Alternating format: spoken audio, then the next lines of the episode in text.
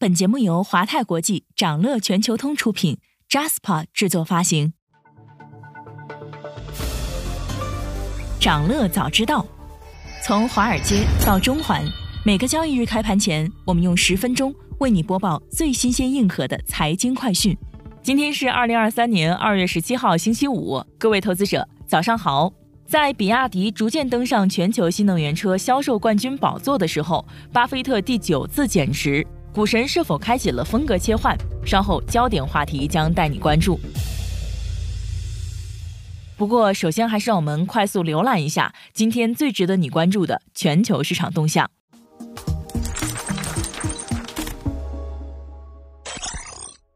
港股恒指两万一千点得而复失，教育、游戏股领涨市场。周四港股市场呈现震荡态势，恒生指数一度上涨超过百分之二。并站上两万一千点大关，随后涨幅有所收窄。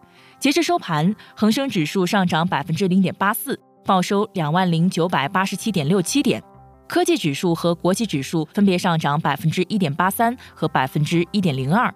盘面上呢，大型科技股全线上涨，在线教育股全天维持强势，互联网医疗股反弹明显，电信股、手游股、医药类股、餐饮股、航空股、内房股和物管股齐齐上涨。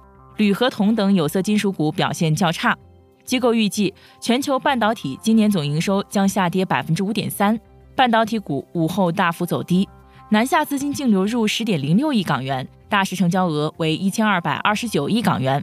分析指出呢，恒生指数可能在两万零七百到两万零九百点获得较大支撑，但美元指数和美债利率回升、离岸人民币走弱、资金流出港股等因素都不利于港股的资金面。市场可参与的交易机会不多，很难给港股带来充足的上行动力。当前港股进入内地经济数据的真空期，市场的关注点将会聚焦在企业的盈利预告。预计大盘将在近期低点盘整一段时间，等待基本面的验证。本周公布的 CPI、零售销售和 PPI 等数据都显示，美国通胀依旧高企。美联储官员表示，有必要进一步加息，以确保通胀逐步回到百分之二的目标。周四，美股三大指数集体收跌，道指下跌百分之一点二五，纳指和标普五百指数分别下跌百分之一点七八和百分之一点三八。热门科技股多数下跌，热门中概股涨跌不一。标普五百指数的十一个板块全线收跌，其中可选消费板块下跌百分之二点一六，领跌。日用消费品板块跌幅最小。美国一月 PPI 反弹超预期。美国劳工部发布的数据显示，受能源成本上涨影响，美国一月 PPI 环比上涨百分之零点七，为去年六月份以来最大增幅，同比增长百分之六，较上月的百分之六点二有所回落，也是去年三月以来的最低涨幅，但远高于预期的百分之五点四。为了换取政府补贴，特斯拉同意开放全美七千五百个充电站，作为美国政府电动汽车充电设施网络新规的一部分。特斯拉宣布向竞争对手开放自家充电设施。到二零二四年，特斯拉在全美的七千五百个充电站将提供给所有品牌电动车主使用。此外，特斯拉还被要求向第三方应用程序提供数据，这意味着司机无需下载特斯拉应用程序即可访问充电器。元宇宙第一股 Roblox 业绩超预期。美国在线游戏平台 Roblox 公布业绩，四季度公司日均活跃用户数为五千八百八十万，同比增长百分之十九。用户在第四季度花在 Roblox 上的时间超过一百二十八亿小时，同比增长百分之十八。期内公司预定收入等财务指标都超出市场预期。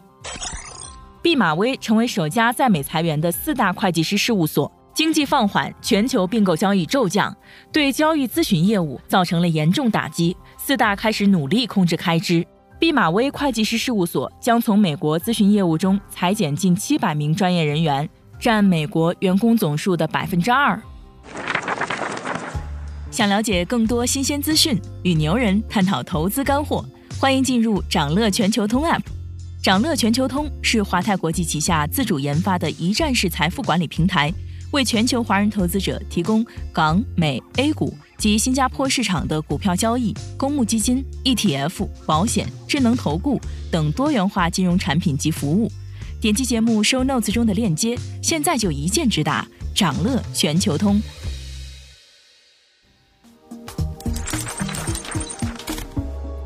您正在收听的是掌乐全球通早间资讯播客节目，掌乐早知道。在快速浏览了今天盘前最重要的市场动向后，我们进入今天的焦点话题。每期节目我们会挑选一个全球最值得中国投资者关注的热点事件，为你从更多视角拆解它可能对市场带来的影响。今天我们关注的是巴菲特第九次减持比亚迪，这位九十三岁的老人开始风格切换了吗？根据港交所披露的文件，伯克希尔哈萨维在二月三号出售了四百二十四万股比亚迪 H 股股票，套现十点九亿港元，持有比亚迪 H 股的比例从百分之十二点九下降到百分之十一点八七。这是今年以来港交所第三次披露伯克希尔哈萨维减持比亚迪的信息。也是二零二二年八月公告巴菲特首次减持以来的第九次。美东时间本周三，伯克希尔副董事长查理芒格在公开场合表示，以目前的股价来看，比亚迪的市值比整个奔驰公司还高。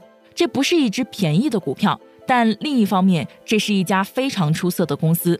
对伯克希尔来说，比亚迪是一笔利润丰厚的押注。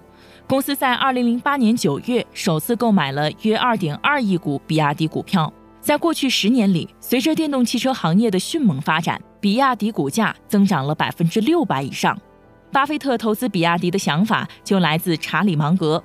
芒格在向巴菲特安利这家中国汽车公司的时候说：“我发现了一家中国汽车公司，它看起来像爱迪生和韦尔奇的混合体。”当时，芒格以新能源科技股的概念向巴菲特推销这家公司。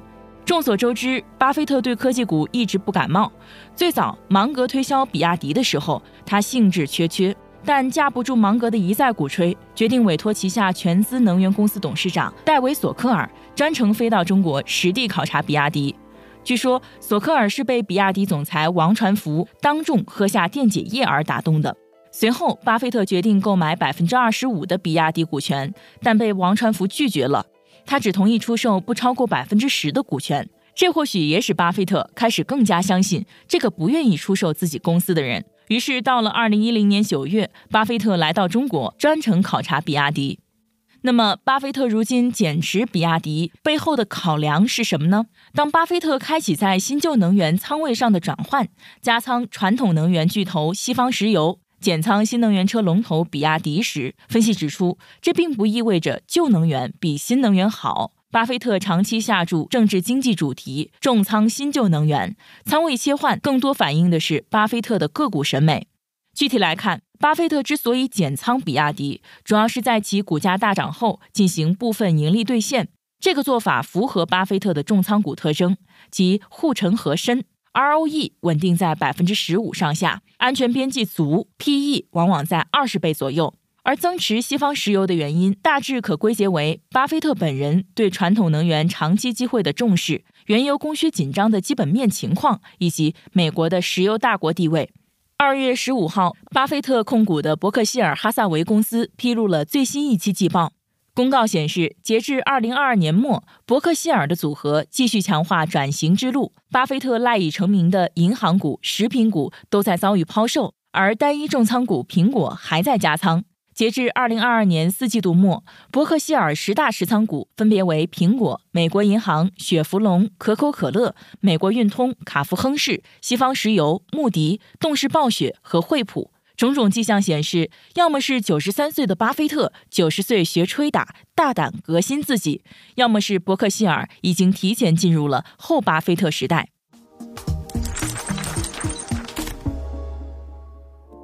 今天还有这些即将发生的日程值得你关注：美国将公布一月进口物价指数，欧元区将公布十二月经常账，英国将公布一月零售销售月率。财报方面，迪尔、AMC 将公布业绩。以上就是今天掌乐全球通、掌乐早知道的全部内容，期待为你带来醒目的一天。祝您在投资中有所斩获。我们明早再见。想了解更多新鲜资讯，与牛人探讨投资干货，现在就点击节目 show notes 中的链接，进入掌乐全球通 app。